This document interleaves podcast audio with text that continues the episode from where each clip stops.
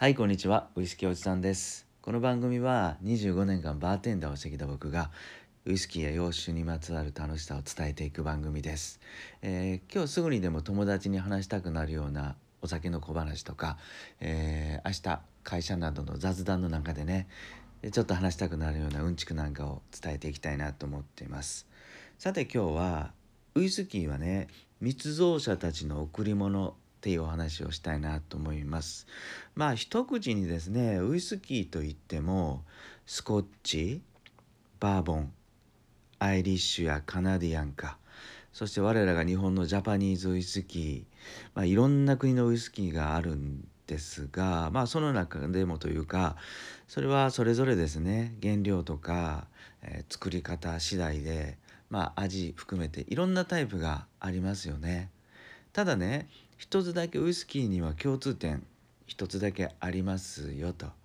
ね皆さんご存知かと思うんですがそれってやっぱりあの樽で熟成させるということだと思うんですよ。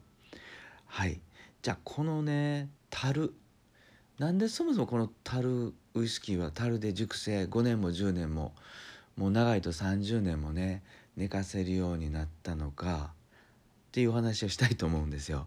でそれはですね実は偶然の産物であって密造者たちがいなかったらですね、えー、できてないウイスキーって茶色くなっていなかったよなっていうお話なんですね。でそもそもね、えー、まず1600年ぐらいか、えー、今から420年ぐらい遡ってもらって、えイングランドやスコットランド、まあ、その時にはですねウイスキーはすでに作られてたっては言われてるんですがまだね無色透明だったんです、えー、樽で熟成なんかされていない、うん、作ったらすぐに飲まれるとか売りに出されるとかね。そんな感じでした、うん、この無色透明の麦のお酒っていうと日本で言うとあれですよね。麦焼酎？いいチコであるとか。ね。あの九州の方行ったら鹿児島の方で行くとあのー、そうか麦というよりあれはうん？てまあいろいろ穀物で麦以外にもあると思うんですがやっぱり麦の焼酎だったみたいですね最初は。それがなんと1700年になってスコットランドとねイングランドが併合されますそしてもうスコットランドの人たちはもうイングランドが大嫌いもう併合されたんでね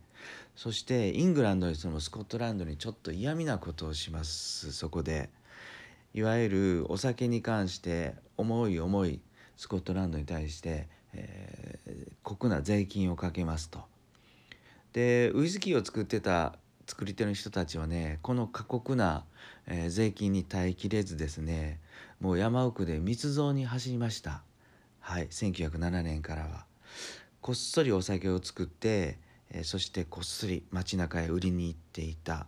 でねそこでまあまあ過去にですねあの過去の放送で何何回か話はしたんですがこの時に、えー、密造者たちの床に転がってたのがスペインのシェリー酒の秋だるですと。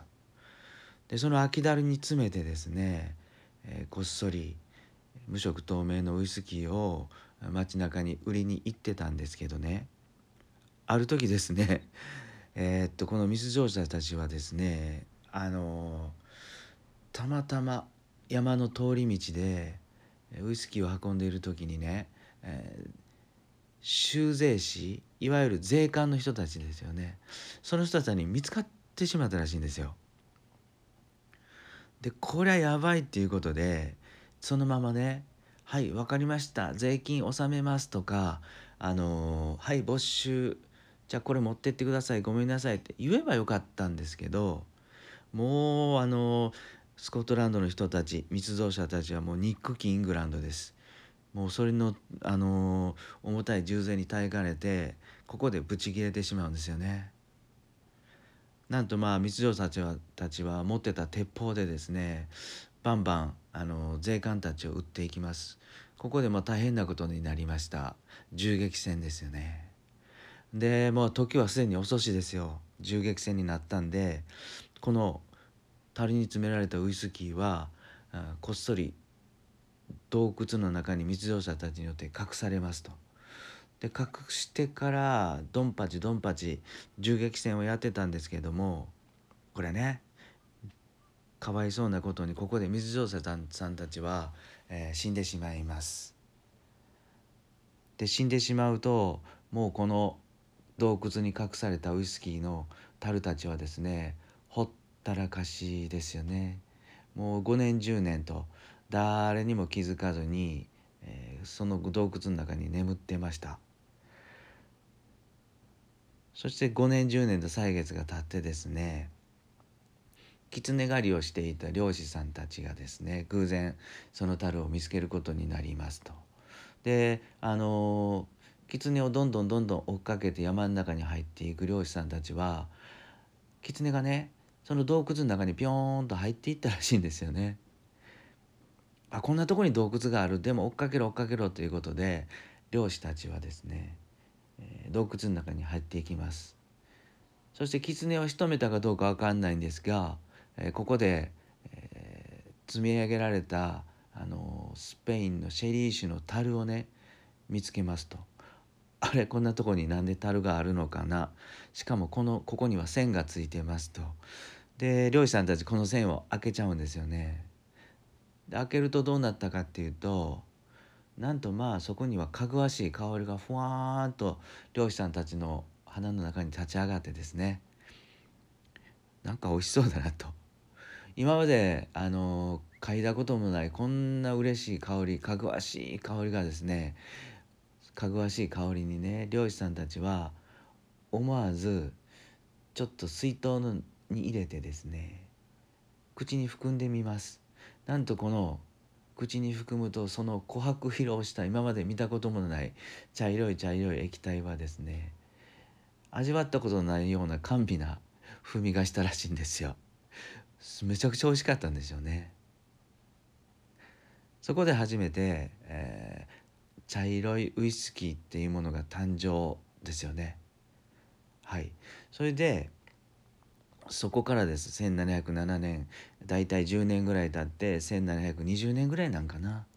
そこからウイスキーっていうのは実はこのスペインのシェリー酒の樽で何年か熟成させて寝かせてやるとこんなに美味しくなりますねと。で認知されてあっという間に、えー、ウイスキーが世界中に広まったと。まあそんな話があるんですけどやっぱりウイスキー作りの人たちは樽のことをですねゆりかごって言いますよね今でも。はいずっと5年も10年もゆっくり包んで寝かせてやることによって無色透明の荒々しい麦の焼酎がですねまったりした濃厚なかぐわしい香りの琥珀色のウイスキーに変わるとそしてその樽をですね僕たち僕たちというか飲み手はあんまり言わないか。作り手はウイスキーの樽のことをゆりかごと言いますと。はい、えー、密造者たちの贈り物。それは、えー、ウイスキーの樽ゆりかごのおかげだなっていうことでお話をしました。でね今回この樽のお話を僕お話をして是非皆さんに、えー、飲んでほしいウイスキーがあるんですね。それは、えー、グレン・リベットの12年です。えーと、1824年にねこのジョージ・スミスさん創業者のジョージ・スミスさんのグレン・リベットが政府公認第1号のウイスキーの蒸留所として認められました、うん、いわゆる初めてね密造密造をやめましたっていう蒸留所なんですよ。税金をちゃんと納める代わりにスコットランド政府公認の第1号の蒸留所となりました。はい。政府公認の第1号の蒸留所という思いでね是非皆さんにこのグレン・リベット12年を今日明日よかったら飲んでほしいなと思いました。はい。いかがだったですかね？今日はウイスキーの樽について実はウイスキーの風味っていうのはね密造者たちの贈り物っていうことで今日はお話をしてみました。はい。今日も最後まで聞いていただいてどうもありがとうございました。